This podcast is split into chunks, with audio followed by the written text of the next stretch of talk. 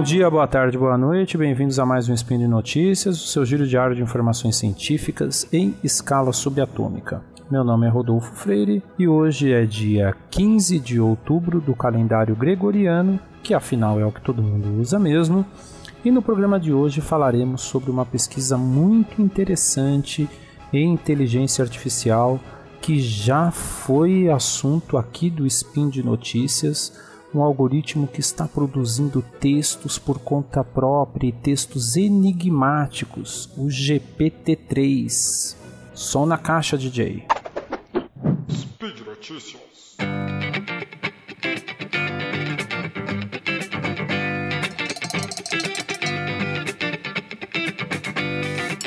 Olha aí, pessoal, vamos falar um pouco aqui sobre o GPT-3 que virou notícia e foi, já foi falado aqui no Spin de Notícias 989. O GPT-3 maravilhou o mundo recentemente, teve review do MIT, teve artigo do New York Times, é, porque o GPT-3 estava produzindo textos que foram considerados até assustadores. O sistema, o algoritmo do GPT-3, consegue encadear sentenças com bastante competência e criar textos que parecem produtos de um raciocínio apurado.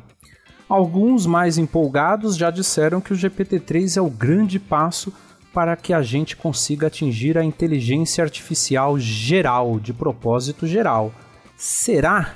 Apesar de realmente ser impressionante em criar sentenças, seguir regras gramaticais e produzir ficções que são envoltas num manto de mistério, algo errado não está certo com o GPT-3. A primeira leitura, os textos do GPT-3 caem no que costumamos chamar de Vale da Estranheza, um lugar onde a gente percebe que algo, mesmo sendo muito parecido com o humano, não é humano. Os textos do GPT-3, apesar de complexos, elegantes e misteriosos, parecem que estão nesse local. E isso é porque, na verdade, o GPT-3 não faz a mínima ideia do que ele está fazendo. O MIT, olha aí o MIT para os mais próximos, produziu mais um review no periódico MIT Technology Review, vou deixar o link aqui embaixo, sobre o GPT-3.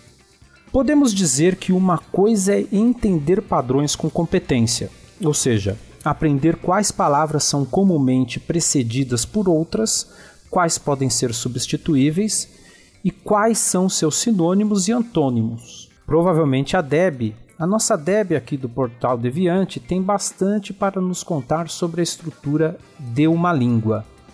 Existe, entretanto, uma capacidade que obviamente depende da linguagem, mas não necessariamente tem tantas informações como terabytes de textos disponíveis. É a capacidade de raciocinar de forma complexa. Então, os pesquisadores perguntaram, os reviewers perguntaram ao GPT-3. Bolaram um conjunto de sentenças que estavam logicamente encadeadas e o algoritmo completava aquela sentença a fim de ou fazer um raciocínio complexo ou promover o, fim, o final da frase que ainda com contexto.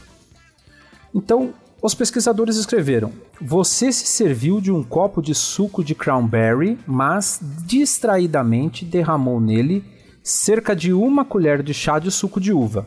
Parece tudo bem. Você tenta cheirar o suco, mas está com resfriado forte. Então você não consegue sentir nada. Você está com muita sede. Esse foi o texto de input. O GPT-3 complementou. Então o bebe.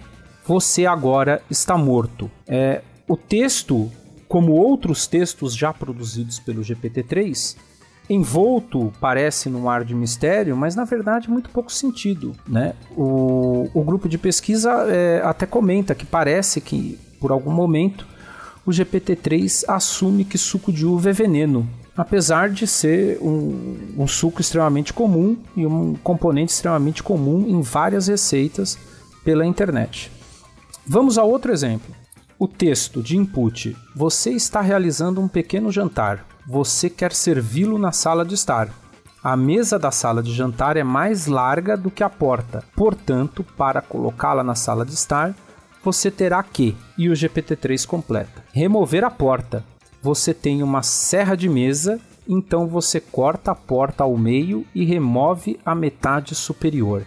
Bom, esse nem sentido faz na verdade. Ele completa com frases que, dentro do contexto maior da sentença, ou seja, dentro dos padrões de ocorrência, são comuns, mas de fato não existe um raciocínio. Um que uma serra de mesa é uma serra uh, em uma mesa, e não uma serra para cortar uma mesa.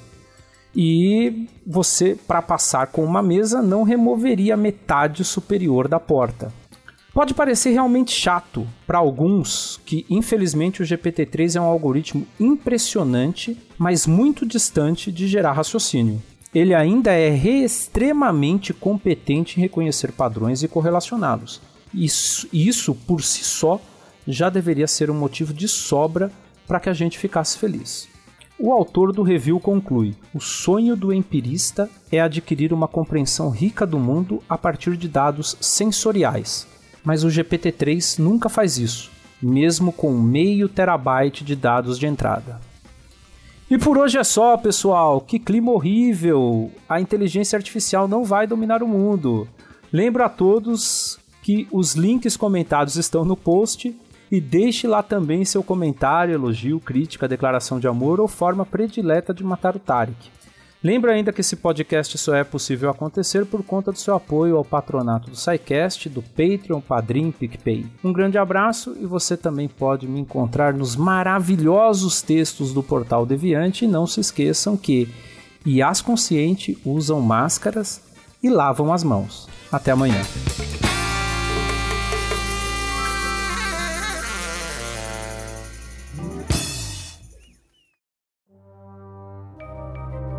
Este programa foi produzido por Mentes Deviantes.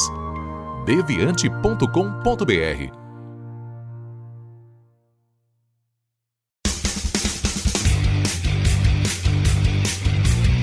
Cortes, edição de podcast.